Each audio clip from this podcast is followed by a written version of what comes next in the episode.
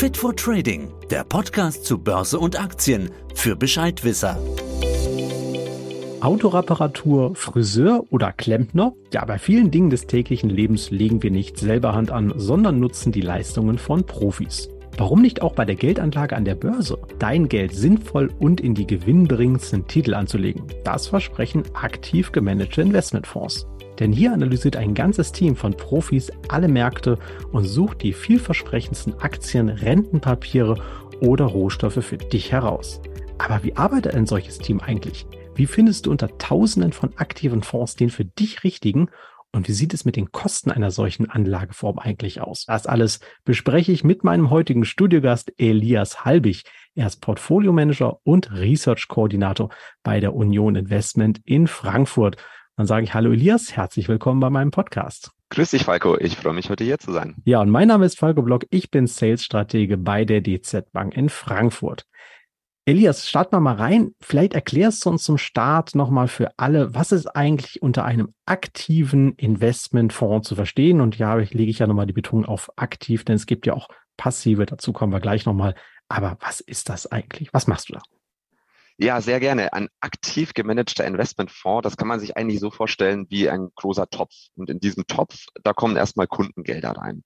Diese Kundengelder, die können von der einen Seite kommen von Privatkunden beispielsweise, ja, von privaten Anlegern, die können aber auch von institutionellen Kunden kommen, beispielsweise Pensionsfonds oder auch von Unternehmen, die da rein investieren. Was passiert dann mit diesem Topf? Dieser Topf wird an der Börse angelegt. In meinem Fall für einen aktiven gemanagten Aktienfonds in Aktien natürlich. Ne? Und der Unterschied zu einer passiven Anlage ist ganz klar, anstatt einfach einen Index abzubilden, also beispielsweise, ja, die gängigsten Indizes sind dann beispielsweise der DAX in Deutschland oder der MSCI World, wenn man global anlegen möchte, investieren wir eben nicht in alle Unternehmen und in der gleichen Gewichtung, wie das in diesem Index der Fall ist, sondern wir weichen von diesen Gewichtungen ab. Wir nehmen auch in den meisten Fällen nicht alle Unternehmen mit rein, sondern nur eine Auswahl von Unternehmen, von denen wir glauben, dass sie besser performen würden, dass sie auch besser zusammenarbeiten können und weichen dann eben so von der, man nennt das im Fachjargon, von der Benchmark ab, von dem Vergleichsindex sozusagen und versuchen natürlich, das ist das übergeordnete Ziel, diese Benchmark zu schlagen. Ja, du hast es gerade schon mal angesprochen. Auch in meinen, meiner vorherigen Podcast hatte ich das Thema passive Investmentfonds, die sogenannten ETFs, Exchange Traded Funds oder börsengehandelte Indexfonds. Da hatte ich es ja auch schon mal angesprochen, ist sehr beliebt geworden, weil es ja einfach transparent ist. Auch da gibt es einen Anbieter, der sammelt die Kundengelder ein, so wie du es gesagt hast, investiert die aber, ich sage jetzt einfach mal stumpf, einfach eins zu eins in einen Index, wie zum Beispiel den DAX oder den S&P 500 oder den MSCI World. Das wäre einfach so, als wenn ich zum Beispiel alle 40 DAX-Aktien anteilsmäßig kaufen würde.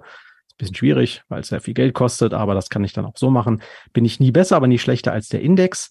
Und jetzt hattest du schon einen Vorteil genannt.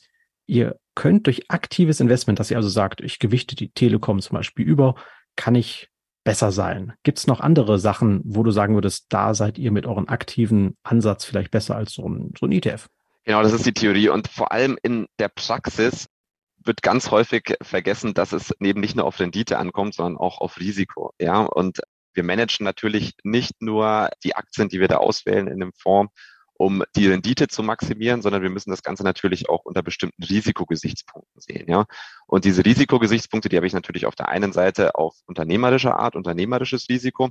Das würde man dann sagen, bei uns, das ist die Bottom-up-Analyse. Also wir schauen uns Bottom von unten nach oben an, wie die Risiken in bestimmten Unternehmen sind, die da entstehen um damit eine Schlussfolgerung aufs Portfolio zu treffen. Auf der anderen Seite gibt es noch die Top-Down-Analyse. Da gucken wir uns makroökonomische, volkswirtschaftliche, aber auch politische Vorkommnisse an und schlussfolgern daraus dann eben, was das auch wieder für das Portfolio oder für den Portfolio-Mix bedeuten kann. Ja, also wir müssen auch Risikenmanagement und Risiken werden am besten eigentlich durch Volatilität gemessen. Ja? Also macht es auch durchaus Sinn, nicht nur sich anzuschauen, hey, der Fonds XYZ oder der Index XYZ, der hat hier eine super Rendite generiert, sondern es ist auch immer wichtig, sich die Frage zu stellen, was war denn der Preis dieser Rendite? Ja, und der Preis der Rendite ist auch immer das Risiko, das man eingegangen ist, um diese Rendite zu erzielen. Und das ist auch ein ganz, ganz großer Teil unseres Jobs, der häufig so ein bisschen ja zu kurz kommt, wenn man sich anschaut oder wenn man, wenn man aktives und passives Management miteinander vergleicht. Weil das Endresultat, das sind immer diese zwei Charts, diese zwei Linien, die miteinander verglichen werden. Ja, das ist auch das oberste Ziel, die, die Outperformance. Aber es ist eben mindestens genauso wichtig, das unter bestimmten Risikogesichtspunkten auch noch effizienter zu gestalten. Ich glaube, das ist auch ein ganz wichtiger Punkt, der man hier mal ansprechen muss. Meistens meisten Anleger sehen immer nur als einziges Ziel eben die Rendite. Aber das Risiko, du hast es angesprochen, die Volatilität, also die Schwankung am Markt ist genau. auch ein, ja, was, was ist der Preis für meine Rendite? Ich kann ja 20 Prozent rentieren, aber mein Portfolio schwankt um 50 Prozent und ich kann nicht mehr ruhig schlafen. Das bringt ja auch nichts. Sondern du sagst einfach, ich hole, weiß ich nicht, gute fünf Prozent aber eben mit einer Schwankung, die deutlich unterhalb des Marktes liegt. Das ist auch schon mal ein Wert an sich. Ich glaube, das ist ein ganz wichtiger Punkt. Auch da mal Fonds, aktiven Fonds, mal eine Lanze verbrechen müssen oder sollten. Genau, Jetzt, absolut. Und man kann vielleicht noch auch dazu sagen, dass manche Fonds ja auch noch zusätzlich andere Ziele haben. Beispielsweise für meinen Fall ist es ja so, ich manage Dividendenfonds, mhm. sowohl auf der globalen als auch auf der europäischen Seite. Und die haben natürlich auch noch sozusagen ein Ziel, was die Dividendenrendite angeht. Ne? Die Dividendenrendite ist natürlich ein Teil der Gesamtrendite, aber die wollen natürlich auch, meine Anlegerinnen und Anleger, alle, die in den Fonds investiert haben, die wollen auch, dass diese Dividendenrendite natürlich am Ende des Jahres gut ausfällt, weil viele auch darauf angewiesen sind, dass sie eine ordentliche Ausschüttung haben aus dem Fonds. Ja, und wenn wir uns beispielsweise einfach mal das Jahr 2020 anschauen, das war ein Jahr, in dem viele Unternehmen die Dividende kürzen mussten, sei es weil sie es selbst wollten, freiwilliger auf freiwilliger Basis, weil man gesagt hat, okay, operativ läuft gerade einiges nicht so gut und wir müssen schauen, dass wir das Cash zusammenhalten. Oder auf der anderen Seite, vor allem im Finanzsektor, haben wir gesehen, dass viele Unternehmen auch regulatorisch dazu gezwungen wurden, die Dividende auszusetzen. Und da kann ich natürlich in einem aktiven Fonds viel schneller darauf reagieren, auf solche Gegebenheiten und kann dann sagen, okay, dann mache ich vielleicht den Shift in andere Unternehmen rein, die mir noch eine Dividendenausschüttung liefern. Ja, und das funktioniert halt auf der aktiven Seite deutlich schneller, als das beispielsweise ein passiv gemanagter Fonds machen kann. Und ich denke, vor allem da liegen die Vorteile in Jahren oder in Zeiten, in denen wir dann doch mal eine Abweichung von der Norm haben, in denen irgendwas passiert, in denen könnte jetzt sagen, das Wort Zeitenwende zu nennen, ja, in denen so eine Zeitenwende passiert, vielleicht auch an der Börse. Das ist eigentlich dann der Punkt, in dem ich als aktiver Manager auch den Mehrwert liefern muss und mich am Ende des Jahres auch damit messen lassen muss, dass ich den Mehrwert geliefert habe. Mhm. Jetzt hast du mir mal gesagt, dass du zu einem Team gehörst, wo du Aktienfonds managst, analysiert aber auch Titel. Also du hast mir mal bekannte Namen genannt wie Amazon, Vonovia, Zalando, Disney, Netflix. Du hast mir in der Vorbesprechung gesehen, jetzt kommen ja auch die Quartalszahlen, da schaut ihr natürlich ganz genau drauf. Was sind denn jetzt zum Beispiel für euch wichtige Kriterien, damit eine bestimmte Aktie in den Fonds aufgenommen wird oder auch drin bleibt? In welcher Gewichtung? Wonach schaut ihr da? Ja, absolut, Falke. Und ich sage immer, ich habe eigentlich auch zwei Jobs. Auf der einen Seite, und das ist vielleicht auch so ein bisschen speziell unser Ansatz, auf der einen Seite sind wir alle Portfolio-Manager, Fondsmanager bei Union Investment im Aktienteam. Sprich, wir haben Fondsverantwortung für ein bestimmtes Produkt. Aber auf der anderen Seite sind wir auch Research-Analysten. Was bedeutet das, Research-Analyst zu sein? Ich bin Experte für bestimmte Sektoren oder Subsektoren. Und bei mir sind das eben die Sektoren E-Commerce, Real Estate, teilweise Medienunternehmen, aber vor allem eher ein Online-Bereich und neu dazu kommt jetzt auch noch die Payment-Aktien. Also sprich, wenn Unternehmen wie Amazon, Zalando, beispielsweise aus dem E-Commerce-Bereich, aus dem Real Estate-Bereich Vonovia, aus dem Medienbereich Netflix oder Disney, wenn die berichten oder wenn etwas in den Unternehmen passiert, dann muss ich quasi für das gesamte Aktienteam eine Empfehlung aussprechen. Also ich muss dann sagen, ja, nächste Woche kommen wieder Amazon Quartalszahlen, ob ich die Aktie jetzt auf Buy oder auf Sell habe, ob wir die kaufen oder verkaufen wollen. Ich muss mehr oder weniger berichten, ja, was das Unternehmen selbst gesagt hat, also wie jetzt gerade die Entwicklungen sind in dem Unternehmen und muss dann eben anhand dessen Entscheidungen treffen, die auch in anderen Produkten, für die ich nicht als Fondsmanager verantwortlich bin, dann reflektiert wird. Also beispielsweise bei mir ist es der Uni Dividendenass und als Co-Manager der Uni Global Dividende. Aber in den beiden Fonds, das sind Dividendenfonds, da ist natürlich keine Amazon drin. Ja, meine Amazon-Empfehlung, die ist dann eher für Fonds gedacht, beispielsweise den Uni Global, wo ich nicht der Fondsmanager davon bin. Aber der Kollege, der den Uni Global managt, der schätzt dann die Meinung an der Stelle und würde dann die auch umsetzen, wenn er glaubt, dass ich damit recht habe. Ja, ich kann mich noch dran erinnern, ich habe früher auch mal die Amazon gecovert oder US-Werte. Das sind relativ undankbare Werte für einen Europäer, weil da muss man sich nämlich um 23 Uhr abends dann nochmal an seinen Rechner setzen und gucken, so was sind die Zahlen, genau. damit man weiß, okay, muss ich morgen um 5 Uhr im Büro sein oder reicht dann genau. 7 Uhr, wenn bis 9 Uhr die erste Schätzung sein muss. Oder ja, wenn Unternehmen. 15, genau. Das ja. ist das Morning Meeting bei uns, ja. Und das ist Wann dann immer der Punkt, an dem um 9.15 Uhr, das ah, ist dann immer der Punkt, an dem spätestens dann alles stehen muss, an dem ja. ich mir die Meinung gebildet haben muss, an dem dann das Fazit auch da sein muss. Was machen wir mit der Aktie? Kaufen wir die noch zu? Verkaufen wir die? Und bis dahin, genau, muss das, muss das alles fertig sein. Und vielleicht noch, weil du nach den Kriterien gefragt hattest, mhm. nach denen wir vorgehen, darüber könnte man natürlich auch einen ganz eigenen Podcast machen. Ich erkläre das immer grundsätzlich so, dass wir vier feste Kriterien haben, nach denen wir Aktien bewerten, ob sie gut oder schlecht sind. Vier feste Kriterien, das sind auf der einen Seite erstmal die Qualität des Geschäftsmodells. Die kann ich auf der einen Seite quantitativ natürlich messen, darüber, wie margenstabil beispielsweise ein Unternehmen ist oder auch wie schnell es wächst. Vor allem das organische Wachstum ist da wichtig. Auf der anderen Seite kann ich das aber natürlich auch festmachen in der Managementqualität. Ja, wenn ich beispielsweise den Unternehmens-CEO treffe, vertraue ich dem, glaube ich, dass der kompetent ist und glaube ich, dass er das Unternehmen auch in der schwierigen Phase weiterhin nach vorne bringt. Das ist der erste Punkt, Qualität des Geschäftsmodells. Der zweite Punkt, auf den wir immer schauen, ist diese marginale Verbesserung. Wir suchen nach Wendepunkten im Markt. Wir versuchen nicht, diesen Wendepunkten vorzugreifen. Also wir sagen nicht, wir glauben, das ist jetzt gleich am Boden, ohne dass wir irgendwo Evidenz dafür sehen, sondern wir warten immer den ersten Datenpunkt ab in bestimmten Industrien. Ja, man, jeder kennt ja dieses Bild von diesem Wirtschaftszyklus ja, wo man mehr oder weniger Schwankungen hat nach oben oder nach unten. Und genauso ist das natürlich am Markt auch. Ja, wir haben zyklische Geschäftsmodelle. Jedes Geschäftsmodell ist auf der einen oder anderen Stelle zyklisch. Ja, manche ein bisschen mehr, manche ein bisschen weniger. Und wir versuchen natürlich, die Unternehmen relativ weit unten im Zyklus zu kaufen. Das sollte das Ziel sein. Und relativ weit oben im Zyklus zu verkaufen. Ja. Und da schauen wir natürlich dann auf verschiedene Datenpunkte. Da sprechen wir mit den Management-Teams, um das genau am besten zu timen. Dann ist der dritte ja, Punkt. Bitte, John. Gerne. Äh, ich sag dann, seid ihr aber auch jetzt, es beruhigt mich insofern, dass ihr jetzt auch nicht die tief kaufen, teuer verkaufen, ist ja eigentlich das Easyste an der ganzen Börse. Das heißt aber im Endeffekt, seid ihr, beruhigt mich insofern ja auch nicht die, obwohl ihr Profis seid, schafft ihr auch nicht den tiefsten Punkt oder den höchsten. Sondern ihr sagt ganz klar, kriege ich nicht hin, ich muss bisschen Rendite immer überliegen lassen. Genau, und ich glaube, das ist auch sehr, sehr wichtig in dem Job. So eine gewisse, ich würde fast sagen, Bescheidenheit oder man muss sagen, man, man muss auch am Ende des Tages realistisch bleiben. Ja, ich werde nicht immer perfekt den untersten Punkt abpassen können, um zu kaufen und den höchsten, um zu verkaufen. Wir sagen, wir verpassen lieber die ersten fünf Prozent in dieser Entwicklung nach oben, ne, als viel zu früh zu sein, weil oft, das nennt sich dann im, im Fachjargon, wäre das dann eine, eine Bulltrap sozusagen. Ja, also wenn ein Unternehmen plötzlich vom Markt schon aus Hoffnungen mhm. ähm, nach oben gekauft wird und dann plötzlich der nächste Datenpunkt kommt und der zeigt, es ist immer noch nicht der Wendepunkt da, ja, dann passiert halt häufig, dass solche Aktien ganz, ganz stark abverkauft werden. Und da ist einfach das Rendite-Risikoprofil nicht so attraktiv an solchen Aktien. Ja, deswegen sagen wir, wir warten lieber den ersten Datenpunkt ab und dann kann es sein, dass die Aktie dann schon etwas gelaufen ist. Aber wenn der Datenpunkt wirklich da ist und der Wendepunkt eingeläutet ist, dann ist die Wahrscheinlichkeit relativ hoch, dass die Aktie noch viel, viel weiterlaufen kann. Ja, und darauf warten wir. Das wird auch häufig vom Markt unterschätzt, dass diese Entwicklung dann sich länger anzieht und länger andauert, als das vielleicht am Anfang angenommen wurde. Das ist so der, der dritte Punkt. Man sagt ja immer, ähm, dass, dass das alte Warren Buffett Zitat, Price is what you pay, value is what you get. Am Ende des Tages bringt mir das beste Geschäftsmodell nichts und auch die beste marginale Verbesserung, wenn einfach das Ganze schon in der Aktienkursbewertung reflektiert ist am Markt. Ja. Und da ist wichtig, aus Bewertungsgesichtspunkten schauen wir uns nicht nur an, wie eine Aktie beispielsweise in einer Peer Group bewertet ist. Ne? Also beispielsweise könnte man jetzt sagen, okay, eine Peer Group, nehmen wir einfach mal eine Autoaktie Mercedes-Benz. Ja, wie ist die beispielsweise für ein Multiple wie ein KGV, das Kursgewinnverhältnis?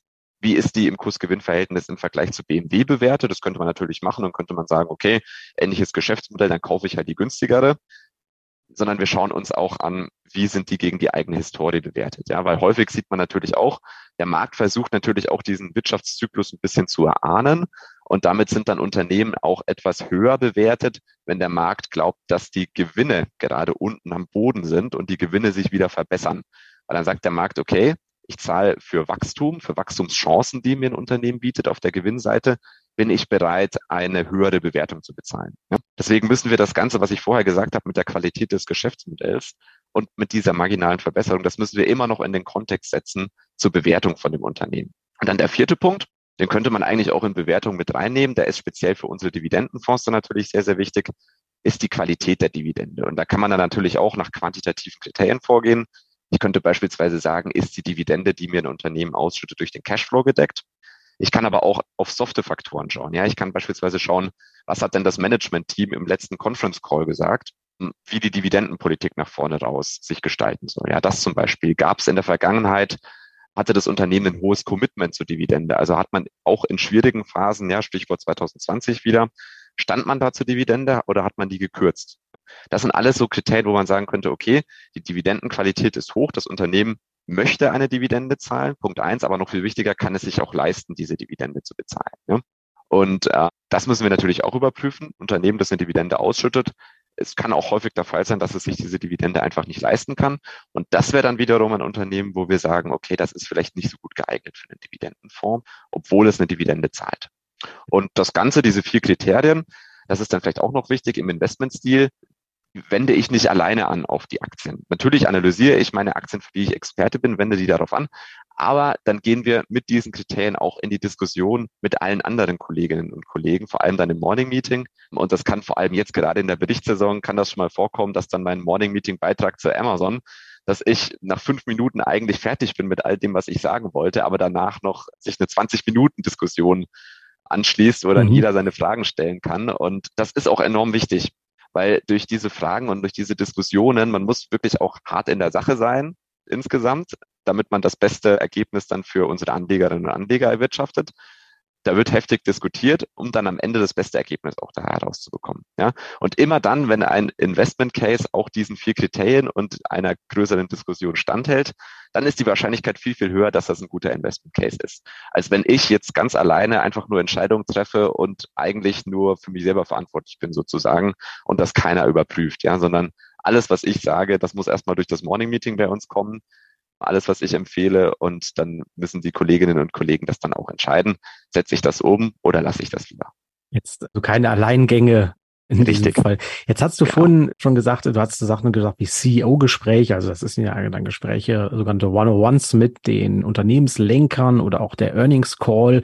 Das ist die Frage, sind das so Sachen, die exklusiv eigentlich euch als Profis zur Verfügung stehen? Habt ihr dadurch eigentlich bessere oder andere Zugriffe auf ein Unternehmen als so als Privatanleger? Wo liegt denn jetzt auch der Vorteil, wenn ich entsprechend, also du hast es ja gerade schon mal mannigfaltig ausgeführt, also das, was du jetzt gerade erzählt hast, das kann ich als Privatanleger eigentlich gar nicht selber machen. Dadurch lasse ich die Frage quasi fast schon mal weg. Aber die Frage ist, habt ihr einfach bessere Zugriffe auf Wissensdaten zu einem Unternehmen als so ein Privatanleger? Da muss man vielleicht erstmal vorweg schicken, also es gibt ja verschiedene Arten von Informationen, ja. Und was wir hier ganz klar ausklammern müssen, sind Insider-Informationen, weil die haben wir nicht. Da sind auch Unternehmen sehr, sehr gut geschult, die uns natürlich nicht zu geben, auch in so einem Unternehmensgespräch. Ja? Also man wird jetzt nicht irgendwie Quartalszahlen von einem Unternehmen erfahren, bevor die veröffentlicht werden oder sowas. Ja, wenn sich dann ein Unternehmen verplappern würde, dann müsste ich das auch sofort bei uns Compliance melden. Das kam jetzt in meiner Karriere noch kein einziges Mal vor. Ja, deswegen, wir sind alles Profis und das, das passiert den meisten Unternehmen halt auch einfach nicht. Aber das muss man ganz klar ausschließen. Ne? Also Insider-Informationen haben wir nicht. Alle Informationen, an die wir kommen, die sind öffentlich zugänglich theoretisch. Also kein blaues Hufeisen liebt. Wie war das? War das Richtig. Bei Wall Street? Ich krieg's nicht mehr zusammen. Äh, rotes Pferd mag blaues Hufeisen oder ähnlich, ne? Genau, so ungefähr, ja. Was man aber sagen muss, ist, wir sind trotzdem sehr, sehr privilegiert, was die Informationsverarbeitung angeht. Das fängt bei Software an, die wir nutzen können, wie beispielsweise in der Bloomberg Software, die sich einfach für einen Privatanleger überhaupt nicht lohnen würde, mhm. weil das ein fünfstelliger, mittlerer fünfstelliger Betrag ist, dass so eine Bloomberg-Lizenz im Jahr kostet für eine einzelne Person. Und das muss man sich wirklich so vorstellen. Man kennt das ja immer aus, aus dem Fernsehen mit diesen vielen Bildschirmen und alles blinkt. Mhm. Genauso sieht auch ein Bloomberg Terminal aus, ja. Und wenn da draußen in der Welt was passiert, dann ist das in der Sekunde auf, auf dem Bloomberg Terminal und in der Sekunde kommt dann die Headline auf Bloomberg und sofort wird das in den Kursen auch reflektiert. Ja. Also es ist sehr, sehr transparent alles. Ich komme an sehr, sehr viele Informationen, die da draußen öffentlich zugänglich sind, dran.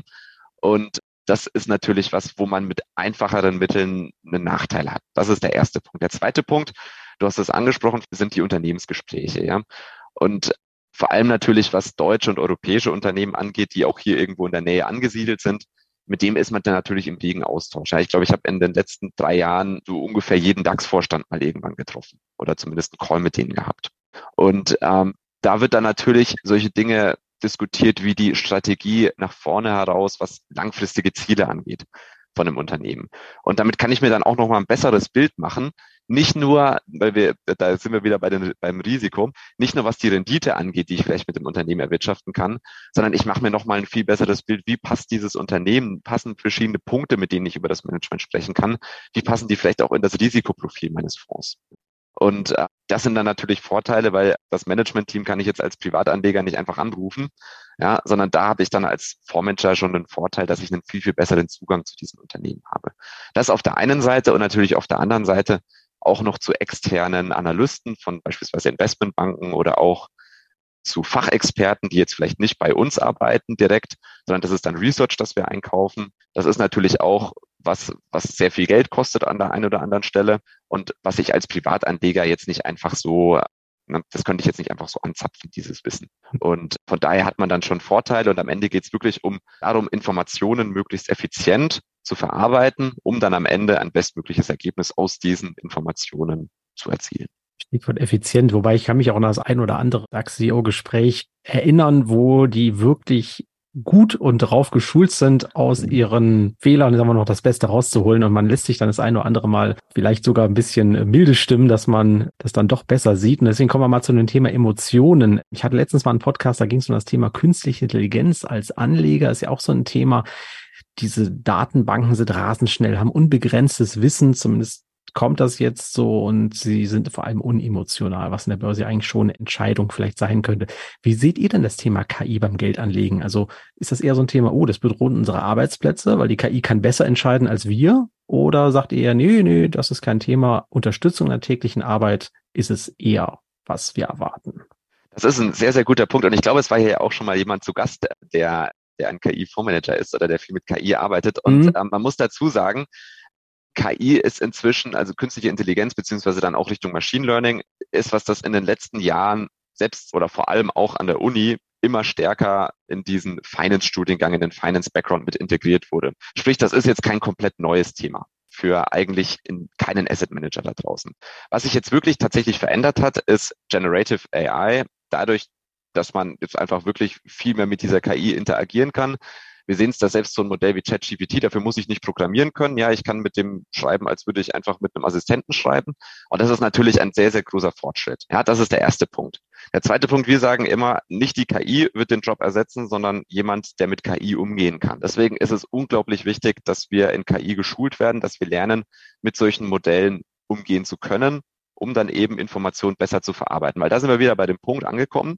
Äh, das ist im Prinzip nichts anderes als ein Werkzeug, das wir auch verwenden werden, um am Ende des Tages einen besseren Job zu machen. Ja, und der bessere Job besteht darin, bessere Entscheidungen zu treffen. Und diese KI, die wird uns dabei helfen, Entscheidungen zu treffen. Ja, die kann Vorschläge machen, beispielsweise, wenn es darum geht, okay, ich glaube, dass an der einen oder anderen Stelle vielleicht die Aktie nicht so gut ins Risikoprofil passt des Portfolios, kann auf der anderen Seite, ein großer Teil unseres Jobs ist beispielsweise auch Earnings Calls zu lesen, hatten wir es ja vorhin davon. Ja, jedes Unternehmen, das Quartalszahlen vorlegt, hat danach eigentlich auch immer noch einen Earnings Call, wo sich die Fragen und Antworten der Analysten stellt. Und das nimmt natürlich schon relativ viel Zeit in Anspruch, so einen Call mhm. zu lesen oder zu hören. Ja, ich meine, das ist zwischen 45 Minuten und vor allem bei Vonovia, da sind da teilweise zwei Stunden, wie lange der Call dauert. Ja, man kann sich den zwar auf eineinhalbfacher Geschwindigkeit anhören, aber ähm, es ist trotzdem viel Zeit, ja. Und so eine KI kann das vielleicht in Zukunft dann auch einfach sehr, sehr effizient und gut zusammenfassen. Und vielleicht sogar mit der Zeit, weil ich sehe mich dann auch so ein bisschen als KI-Trainer nach vorne raus, das an meine Bedürfnisse angepasst analysieren. Ja, weil jeder hat vielleicht dann auch noch so ein kleines bisschen einen anderen Investmentstil, auf was man dann in solchen Conference Calls beispielsweise achtet. Und ähm, das könnte auch der Mehrwert sein, den wir mit KI dann generieren können, weil wir eben gut in der Auswertung sind, was die menschliche Auswertung angeht von solchen Calls beispielsweise, ja, und dann halt auch eben sehr, sehr gut darin sein könnten, so eine KI zu trainieren, um der KI zu sagen, okay, das ist gut oder schlecht. Und dann am Ende des Tages, weil darauf kommt es dann auch an, vielleicht eine bessere KI zu haben, als es die in anderen Häusern gibt. Ja? Also das ist auch wahrscheinlich das ultimative Ziel für die nächsten Monate, Jahre so etwas intens zu entwickeln. Ja, das hat auch mein, mein letzter Gesprächspartner gesagt, gesagt, KI haben nachher alles, ist die Frage, wer ist am weitesten vorne, wer hat die beste KI. Also Absolut. Das wird, das wird sicherlich ein Knackpunkt werden. Bleiben wir nochmal beim Thema Emotionen. Du hattest mir in der Vorbereitung zum Podcast ja auch gesagt, und auch hier ist es nochmal aufgezählt, dass du mitverantwortlich eben für zwei Fonds. In beiden liegen ja auch private Anlagegelder im Milliardenbereich. Das heißt, eure Kunden vertrauen euch ja ihr Geld an, das vielleicht für die Altersvorsorge oder auch für die Kinder fürs Studium gedacht ist. Wenn ihr aber gut machst, wächst das Vermögen. Wenn es nicht so gut läuft, können auch mal Verluste entstehen. Jetzt mal Hand aufs Herz. Wie kommt man eigentlich mit diesem Druck klar, doch ein Stück weit auch für die finanzielle Zukunft dieser Menschen verantwortlich zu sein? Ja, Falco, das ist in der Tat ein, eine sehr, sehr große Verantwortung. Und ich glaube, das muss man sich auch jeden Tag bewusst sein, wenn man aufsteht, weil das Wichtige ist an dem Job, der Engländer sagt, den diligent zu machen, möglichst gewissenhaft. Und wenn man sich das nach und nach auch immer wieder vergegenwärtigt, für wie viel Geld man da verantwortlich ist, dann sinkt damit auch die Wahrscheinlichkeit, dass man an der einen oder anderen Stelle irrationale Sachen macht, dass man Entscheidungen trifft, die vielleicht nicht komplett bis zu am Ende gedacht sind. Ja, das ist auf der einen Seite wichtig. Auf der anderen Seite hast du ja auch gesagt, ja, das, das Wort Druck. Und das Wort Druck, das führt auch ganz, ganz häufig dazu, dass man emotional wird, dass man emotionale Entscheidungen trifft. Und Emotionalität führt oft zu Irrationalität. Und an der Börse ist Emotionalität oft mit den Worten entweder Gier oder Angst verbunden. Und beide sind keine guten Anlageberater. Weder die Gier noch die Angst. Ja. Gier könnte man sagen, wo haben wir Gier gesehen zuletzt in 2021? Ja. 2021 am Aktienmarkt super gelaufen und jeder wollte dann immer noch mehr Prozente haben und alle sind in den Tech-Bereich gegangen und alle wollten irgendwas mit E-Commerce kaufen. Oder diese ähm, da haben wir dann auch Bewertungen, so. genau richtig, da haben wir teilweise auch Bewertungen gesehen, wo man im Nachhinein, ja, man könnte es auch wieder mit der Dotcom-Blase vergleichen, wo man mhm. dann im Nachhinein einfach mit dem Kopf schüttelt und sagen, was haben sich die Leute denn damals dabei gedacht? Aber für viele war das halt so ein bisschen FOMO, ja, the Fear of Missing Out, also die Angst, dass man etwas verpasst.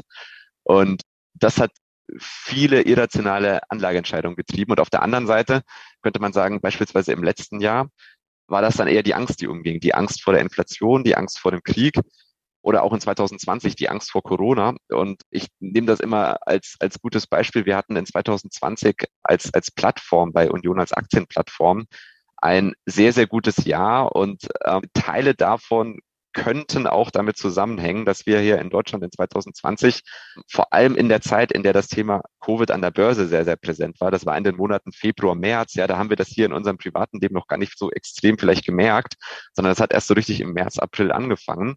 Während in anderen Ländern, ja, wir konkurrieren ja auch mit Asset Managern, mit Portfolio Managern, die in London oder in New York sitzen, da war das, wenn man sich zurückerinnert, im Februar, März, das war ja furchtbar, ja, vor allem in New York. Und damals hatten die Leute vielleicht auch mehr Angst, als wir das hatten. Ja, und haben dann irrationale Entscheidungen getroffen.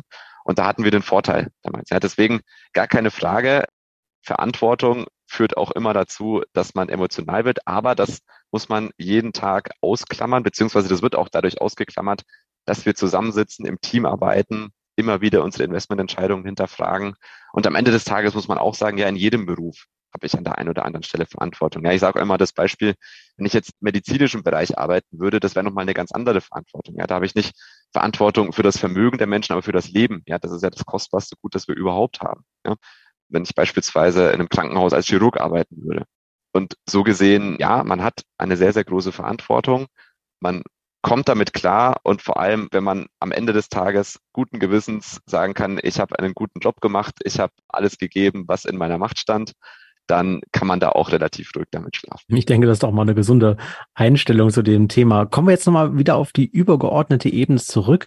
Gibt es eigentlich gemanagte, also aktiv gemanagte Investmentfonds, so muss man sehr genau sagen, eigentlich jetzt nur für Aktien oder habt ihr auch Spezialisten für andere Anlageklassen? Also was gibt es da noch, wo man solche Fonds bei euch kaufen kann? Absolut. Und das kennt im Prinzip keine Grenzen. Also bei mir speziell ist es natürlich so, dass ich nur Aktienfonds manage.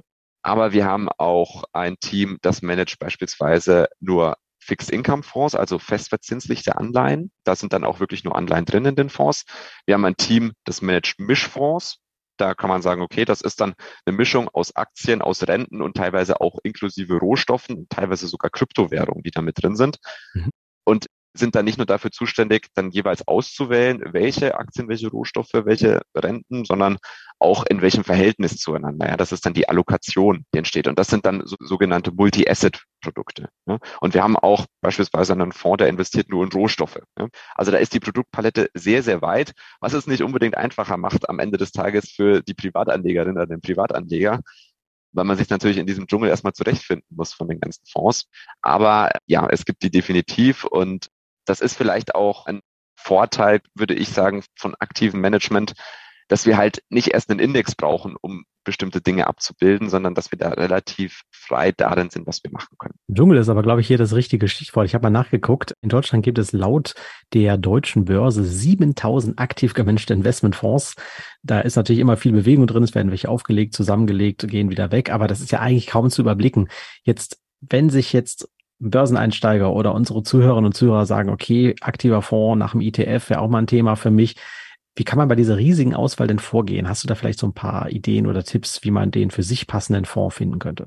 Absolut. Und das ist ähm, auch ein sehr, sehr wichtiger Punkt wieder. Und ich glaube, wenn man aus sich alleine gestellt ist, also zunächst mal, wenn man davon gar keine Ahnung hat, dann ist es immer wichtig, dass man sich Hilfe holt, dass man, dass man jemanden aus dem Umfeld, natürlich kann das ein Berater sein, oder dass man jemanden kennt, der eben sich in dem Bereich auskennt, dass man da nicht alleine gestellt ist. Ja, weil das sind wichtige Entscheidungen, die man für sein Leben trifft, die dann natürlich auch monetäre Folgen haben. Zunächst mal muss, muss ich sagen, ist es, wenn man neu an das Thema rangeht, natürlich dann sehr, sehr verlockend, wenn man sich die breite Produktpalette anschaut, dass man dann in Fonds oder ETFs investiert, die gerade ein bestimmtes Thema abbilden. Ja, jetzt haben wir gerade über AI gesprochen. Es gibt da draußen sehr, sehr viele Fonds oder ETFs, die gerade auf AI spezialisiert sind. Und wenn man sich die Entwicklung anschaut in 2023, dann sieht die sehr, sehr gut aus. Und dann gibt's viele Leute, die dann einfach sagen, na gut, dann nehme ich halt einfach den Fonds, der gerade das beste Momentum hat, ja, der die letzten paar Monate am besten gelaufen ist und extrapoliere diese Entwicklung einfach nach vorne. Also mhm. ich sage, okay, dann investiere ich in den. Das ist erstmal ein sehr, sehr schlechter Ratgeber für einen Anfänger, weil was ich damit mache, ist, ich diversifiziere nicht, sondern ich investiere in ein bestimmtes Thema. Und gerade für den ersten Fonds oder für den ersten ETF würde ich empfehlen, sich erstmal breit aufzustellen, zu diversifizieren und dann eben eher mal einen Fonds zu kaufen, der keinen bestimmten Sektorfokus hat, sondern der breit beispielsweise in den MSCI World oder in, auf jeden Fall einen Index anlegt oder einen Fonds, der einen Index abbildet, wo ich jetzt nicht irgendwie sage, okay, da ist zu 50, 60, 70 Prozent äh, nur Gesundheitsaktien oder nur Tech-Aktien oder sowas drin, sondern wir wollen möglichst breit streuen. Das ist mal das Erste. Das Zweite, was man bestimmt auch noch sagen kann, ist, ähm, es gibt ja natürlich auch sehr, sehr viele Fonds, die das machen. Wie finde ich den besten? Und da gibt es, glaube ich, keine richtige oder falsche Antwort darauf. Man neigt natürlich immer dazu, dann die vergangene Wertentwicklung, und das steht ja in jedem Disclaimer, ja, die vergangene Wertentwicklung ist kein Indikator für die zukünftige. Hm, ja, ich. aber nichtsdestotrotz ist die vergangene Wertentwicklung, kann man sagen, ja, wenn die gut ist von einem Fonds, vor allem über sehr, sehr viele Jahre hinweg, und ich auch sehe, dass das Management-Team sich nicht geändert hat bei dem Fonds, ja, weil der Fonds ist das eine, das Team, das dahinter steht, das den Fonds managt, ist das andere. Dann kann man sagen, okay, da wird wahrscheinlich gute Arbeit gemacht. Ne?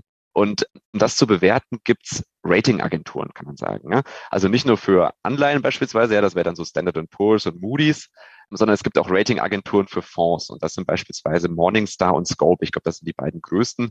Und die haben auch ein Bewertungssystem. Ja? Beispielsweise Morningstar arbeitet mit Sternen, also ein Stern wäre dann das niedrigste, fünf Sterne wäre das höchste und versucht natürlich die Fonds dann auch in verschiedene Kategorien zu packen, um das vergleichbar zu machen. Ja, jetzt nur, weil ich jetzt zum Beispiel in diesem Jahr einen defensiven Fonds habe, der vielleicht nicht ganz in dieser KI-Entwicklung mitgekommen ist, kann ich natürlich jetzt nicht hergehen und kann sagen, das ist ein schlechter Fonds, sondern der hat einfach ein anderes Ziel vielleicht verfolgt. Ja. Und das versucht Morningstar oder das versucht Scope auch, das versuchen die abzubilden um Fonds in sogenannte Peer Groups dann einzuordnen. Ja, bei Morningstar sind das dann eben Sterne und bei der Scope sind das dann A ist, glaube ich, das beste Rating. Das ist dann wie, wie so die amerikanischen Schulnoten sozusagen. Ja, geht es dann nach unten drunter.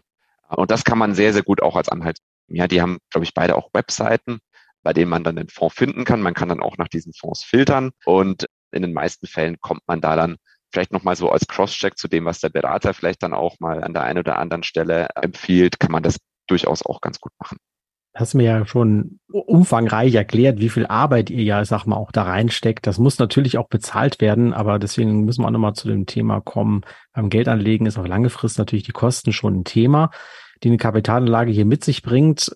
Die ETF-Anbieter, die werben natürlich immer mit den sehr niedrigen Kosten. Das sehen wir ja auch.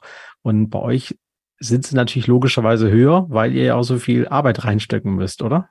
Absolut, ja. Also bei uns sind die meisten Kosten für einen aktiv gemanagten Publikumsfonds, die liegen in der Regel zwischen 1 und 1,5 Prozent. Ja, wenn man das mit einem ETF vergleicht, manche, für die zahlt man mehr oder weniger gar nichts. Ja, das sind teilweise 10 Basispunkte, also 0,1 Prozent. Mhm. Wenn ich dann einen ETF nehmen würde, der vielleicht etwas spezieller ist, beispielsweise, das fängt dann schon bei solchen Dingen wie einem Dividendenindex an, dann sind das gut und gerne auch mal 30, 40 oder 50 Basispunkte, also 0,3 bis 0,5 Prozent. Aber du siehst es schon, Falco, das sind auf jeden Fall niedrigere Gebühren. Und das ist, und da darf ich auch kein Blatt vor den Mund nehmen, ja, das ist auch eine Frage, die ich mir als 28-Jähriger stelle, der gerade in einem Beruf natürlich ist, der dadurch auch ein bisschen kritisiert wird, teilweise, dass die Gebühren zu hoch sind. Und am Ende des Tages müssen wir durch unsere Performance zeigen, dass wir diese höheren Gebühren rechtfertigen. Ja? Sei es auf der einen Seite, wo wir wieder zu dem Punkt zurückkommen, durch bessere Performance oder auf der anderen Seite auch durch besseres Risikomanagement. Aber wir werden es nicht schaffen können, die Gebühren, die ein ETF abbildet, genauso zu matchen, weil wir am Ende des Tages immer Leute noch dahinter stehen haben, die diese aktiven Entscheidungen eben treffen. Ja, und wir haben vorhin darüber gesprochen, ja, die Informationsquellen, die wir haben, sei es Bloomberg, sei es externe Experten oder sei es wir selbst, die natürlich bezahlt werden müssen. Und so entstehen dann eben die Gebühren und auch der Berater am Ende des Tages, ja, der dann vielleicht auch in gewisser Art und Weise, wir haben jetzt über wirklich Anfänger auch gesprochen, Markt, die auch so einen Anfänger ein Stück weit vielleicht auch vor sich selber schützen können. Ja. Mhm. Weil wenn ich komplett ohne Erfahrung einfach sagen will, ich will jetzt investieren, dann ist das Risiko halt wirklich relativ hoch, dass ich dann bei Fonds oder ETFs lande, die überhaupt nicht zu meinem Risikoprofil passen und die überhaupt nicht meinen Vorstellungen entsprechen und bei denen dann vielleicht nach ein, zwei Jahren das Erwachen relativ böse ausfällt. Ja? Und demgegenüber kann man dann eben auch diese höheren Gebühren rechtfertigen. Das ist meine Meinung. Sag ich mal, Elias, Abschlussfrage an den Anlageprofi. Wie ist denn jetzt mal eure Sicht auf die Aktienmärkte? Vielleicht bis zum Jahresende oder wenn du magst, auch gerne darüber hinaus. Oh, das ist natürlich immer ähm, eine, eine schwierige Frage. Ja, wo wenn, ist der DAX zum ich, Jahresende? Ich, ich, ich ne? antworte das immer, wenn, wenn, wenn ich das, wenn, wenn ich das wüsste, dann dann, dann würde ich mich ja gleich aus dem Staub machen. Nee. Spaß beiseite. Natürlich weiß man es nicht. Kann man, und ich will mich auch nicht hier hinstellen und sagen, der DAX ist beim Jahresende bei XYZ 1000 Punkten. Ich gebe immer zu bedenken. Grundsätzlich ist es so, es ist extrem schwer, den Aktienmarkt zu timen. Wir haben vorhin über Konjunkturzyklen gesprochen. Ja, das geht im Timing, aber den Aktienmarkt als Ganzes zu timen ist extrem schwierig, weil wir andauernd neue Überraschungen auf der Welt haben. So, wenn man sich jetzt den Aktienmarkt die letzten 30 Jahre anschaut, dann könnte man bestimmt für jedes Jahr mindestens ein Argument finden, warum jetzt gerade kein guter Zeitpunkt ist, um in Aktien zu investieren. Schauen wir uns aber an, was der Aktienmarkt gemacht hat und da stehen im Mit wahrscheinlich Renditen für den MSCI World von 10 bis 12 Prozent zu Buche, ja, was wir pro Jahr verdient haben. Das heißt, ich gebe dann immer zu bedenken, wenn ich gerade nicht in Aktien investiere, dann muss ich wissen, dass eine Kraft gegen mich wirkt, die eben im Mittel, könnte man sagen, um die 10 Prozent pro Jahr mich an Rendite kosten würde, rein theoretisch, wenn ich jetzt sage, ich glaube, jetzt ist gerade einfach kein guter Zeitpunkt. Ja? Und wenn wir dann einfach wieder zu dieser Emotionalität kommen, das sind auch oft dann die Zeitpunkte, in denen die Menschen ängstlich sind. Und das sind, wenn man rückblickend sich das Ganze anschaut, immer die besten Zeitpunkte gewesen, um zu investieren. Deswegen ist wahrscheinlich die beste Methodik, wenn man schrittweise investieren möchte, das Ganze über einen Sparplan zu machen. Ja, die meisten Finanzvehikel, die sind ja sparplanfähig. Und das Schöne dabei ist auch, ähm, das geht ja inzwischen mit 25 Euro im Monat. Mhm. Ich habe dann eben über einen, und das ist sowohl bei einem Fonds als auch bei einem ETF natürlich der Fall, mit diesen 25 Euro, wenn ich die einfach so anlegen würde, die könnte ich natürlich nicht diversifizieren. Ja? Wenn wir uns anschauen, ja, eine Aktie kostet, also damit bekomme ich ja nicht viele Aktien. Ja? Und wenn ich 25 Euro beispielsweise in einen Fondsplan, Sparplan packe, dann habe ich mit diesen 25 Euro im Zweifel hunderte von Aktien gekauft auf einmal. Ja, heißt, ich habe diesen Diversifikationseffekt damit schon. Also der beste Zeitpunkt, um in Aktien zu investieren, ist wahrscheinlich gestern gewesen sozusagen. Aber ich glaube, dass dass wir bis Jahresende jetzt auch sehr, sehr gute Chancen haben. Vor allem, weil wir sehen, die Inflation kommt gerade wieder runter. Das könnte auch den Druck auf die Zentralbanken senken, die Zinsen weiter zu erhöhen. Ganz im Gegenteil, der Markt hat jetzt schon Fantasien, dass die Zinsen vielleicht sogar gesenkt werden könnten. Das hängt auch stark davon ab, wie sich die Wirtschaft weiterentwickelt. Ja, dann sagen immer viele, okay, dann kriegen wir jetzt vielleicht auch aber eine Rezession. Das wir auf der einen Seite, okay, die PMIs, das sind die Produktionsindizes gerade, wenn man es heute anschaut für Deutschland, der sieht wirklich nicht so gut aus. Auf der anderen Seite ist aber der Jobmarkt wieder ziemlich stark, was wieder dafür sprechen würde, dass es der Konjunktur dann doch ganz gut geht. Und dann kann man sagen, im Grunde genommen ist die Ausgangssituation, die wir jetzt gerade für Aktien haben, wahrscheinlich nicht die allerschlechteste. Ja, Inflation kommt zurück, wir haben weniger Druck auf die Zinsen und die Konjunktur hält sich einigermaßen gut. Sieht doch gar nicht so schlecht aus. Aber ich bin bei dir. Lieber statt perfekt zögern, einfach mal loslegen und vor allem auch langfristig dranbleiben. Dann braucht einen das Auf und Ab an der, an den Märkten oder an der Börse auch nicht so verschrecken. Elias, dann sage ich, so genau, vielen lieben Dank für den interessanten Austausch und die vielen Infos, auch persönlicher Art zum Thema aktive Investmentfonds. Hat mich sehr gefreut, Falco. Hat sehr viel Spaß gemacht hier bei euch. Dankeschön. Ja, damit sind wir am Ende unseres heutigen Podcasts angelangt. Ich hoffe, es hat euch ebenso Spaß gemacht und gefallen und wir konnten euch eine weitere Möglichkeit aufzeigen, mit welchen Anlageklassen ihr euer Portfolio denn langfristig aufbauen könnt. Bleibt dabei, denn auch in den nächsten Podcast-Folgen werden wir uns mit weiteren spannenden Themen zur Geldanlage beschäftigen. Wenn ihr also keine unserer kommenden Folgen verpassen wollt, dann abonniert doch auch gleich unseren Kanal. Und falls ihr wie immer Fragen, Kritik, Lob oder Anregung auch für zukünftige Themen habt, schreibt uns hier gerne an Wertpapiere dzbank.de. Und beachtet an dieser Stelle bitte auch unsere rechtlichen Hinweise, die habe ich euch wieder in die Show Notes gepackt. Und dann wünsche ich euch jetzt viel Erfolg bei euren weiteren Schritten an den Kapitalmärkten und ich freue mich auf das nächste Mal. Macht's gut, tschüss. Das war Fit for Trading, der Podcast für deine Investments. Fit for Trading, der Podcast zu Börse und Aktien für Bescheidwisser.